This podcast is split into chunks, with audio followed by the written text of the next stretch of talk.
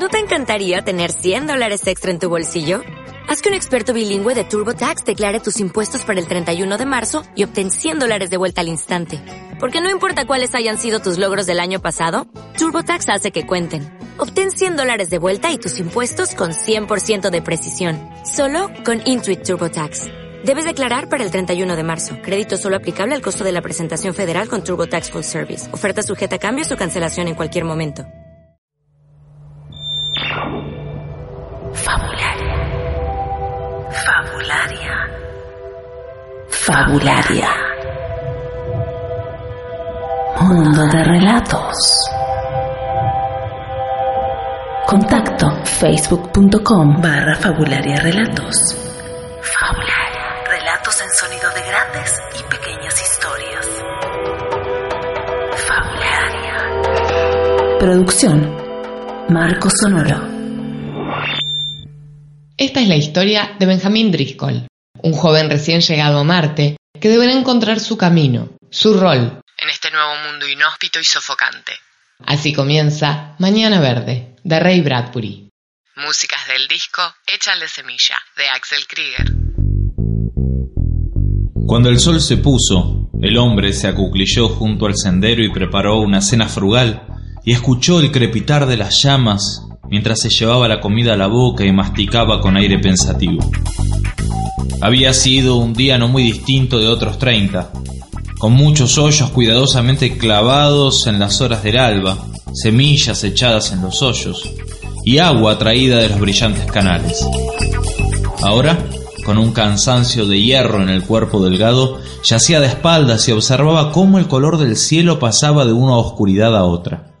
Se llamaba Benjamin Driscoll. Tenía 31 años. Y quería que Marte creciera verde y alto con árboles y follajes, produciendo aire, Aire. mucho aire, aire que aumentaría en cada temporada. Los árboles refrescarían las ciudades abrasadas por el verano. Pararían los vientos del invierno. Un árbol podía hacer muchas cosas, Dar color, dar sombra, fruta o convertirse en paraíso para los niños. un universo aéreo de escalas y columpios. Una arquitectura de alimento y de placer.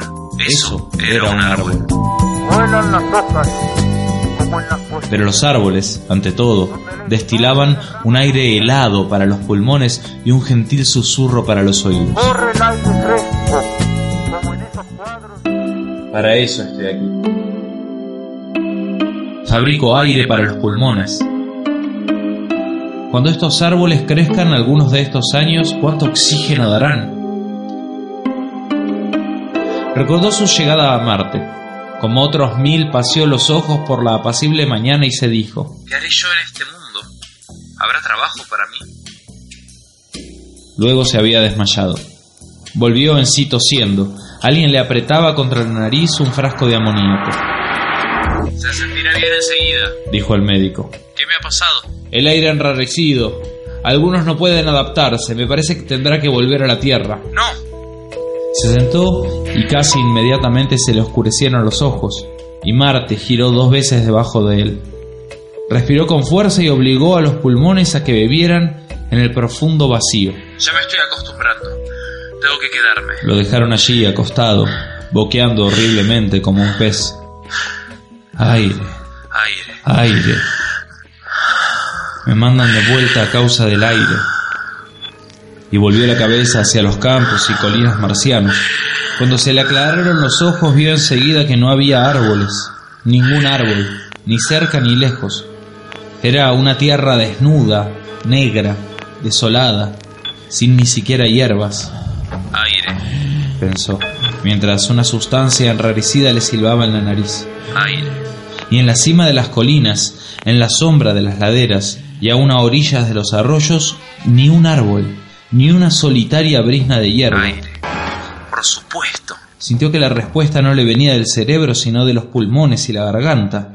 Y el pensamiento fue como una repentina ráfaga de oxígeno puro, y lo puso de pie. Hierba y árboles. Se miró las manos, el dorso, las palmas. Sembraría hierba y árboles. Árboles terrestres. Grandes mimosas, sauces llorones, magnolias, majestuosos eucaliptos. El tiempo era excesivamente seco. Parecía poco probable que las semillas hubiesen germinado. Mientras se cubría los hombros con la manta, vio que las nubes se acumulaban sobre las montañas secas. Todo en Marte era tan imprevisible como el curso del tiempo. Y pensó en la tierra del valle, negra como la tinta, tan negra y lustrosa que parecía arrastrarse y vivir en un hueco de la mano. El fuego tembló sobre las cenizas soñolientas. El distante rodar de un carro estremeció el aire tranquilo. Un trueno. Y enseguida un olor a agua. Esta noche, pensó. Tanto tiempo te estuve Tanto esperando. tiempo te estuve Tanto esperando. Y extendió la mano para sentir la lluvia. Esta noche. Lo despertó un golpe muy leve en la frente. Esta noche. El agua le corrió por la nariz hasta los labios. Esta noche. Una gota le cayó en un ojo, nublándolo. Otra le estalló en la barbilla. La lluvia. Fresca. Tanto tiempo, tanto tiempo. Dulce y tranquila caía desde lo alto del cielo como un elixir mágico que sabía encantamientos. Estrellas y aire. Tanto tiempo, tanto tiempo. Arrastraba un polvo de especias y se le movía en la lengua como un raro jerez liviano.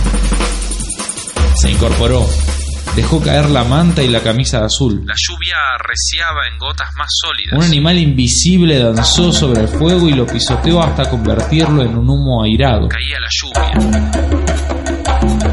Diez mil millones de diamantes titubearon un momento y la descarga eléctrica se adelantó a fotografiarlos. Luego, oscuridad y agua.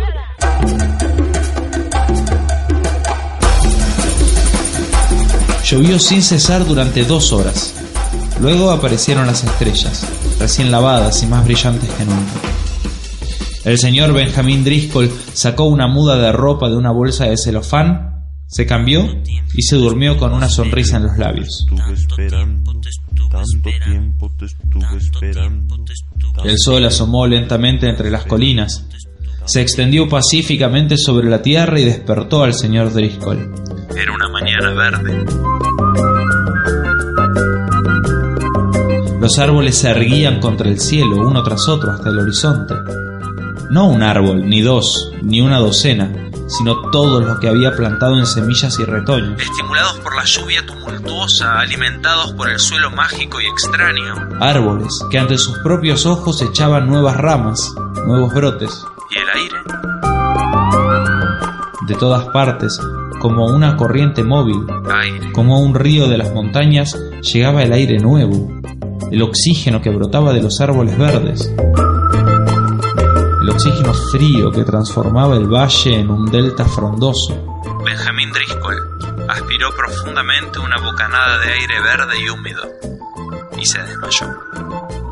Antes de que despertara de nuevo, otros 5.000 árboles habían subido hacia el sol amarillo. Aire. Fabularia, mundo de relatos. Contacto facebook.com barra Fabularia Relatos. Producción Marco Sonoro.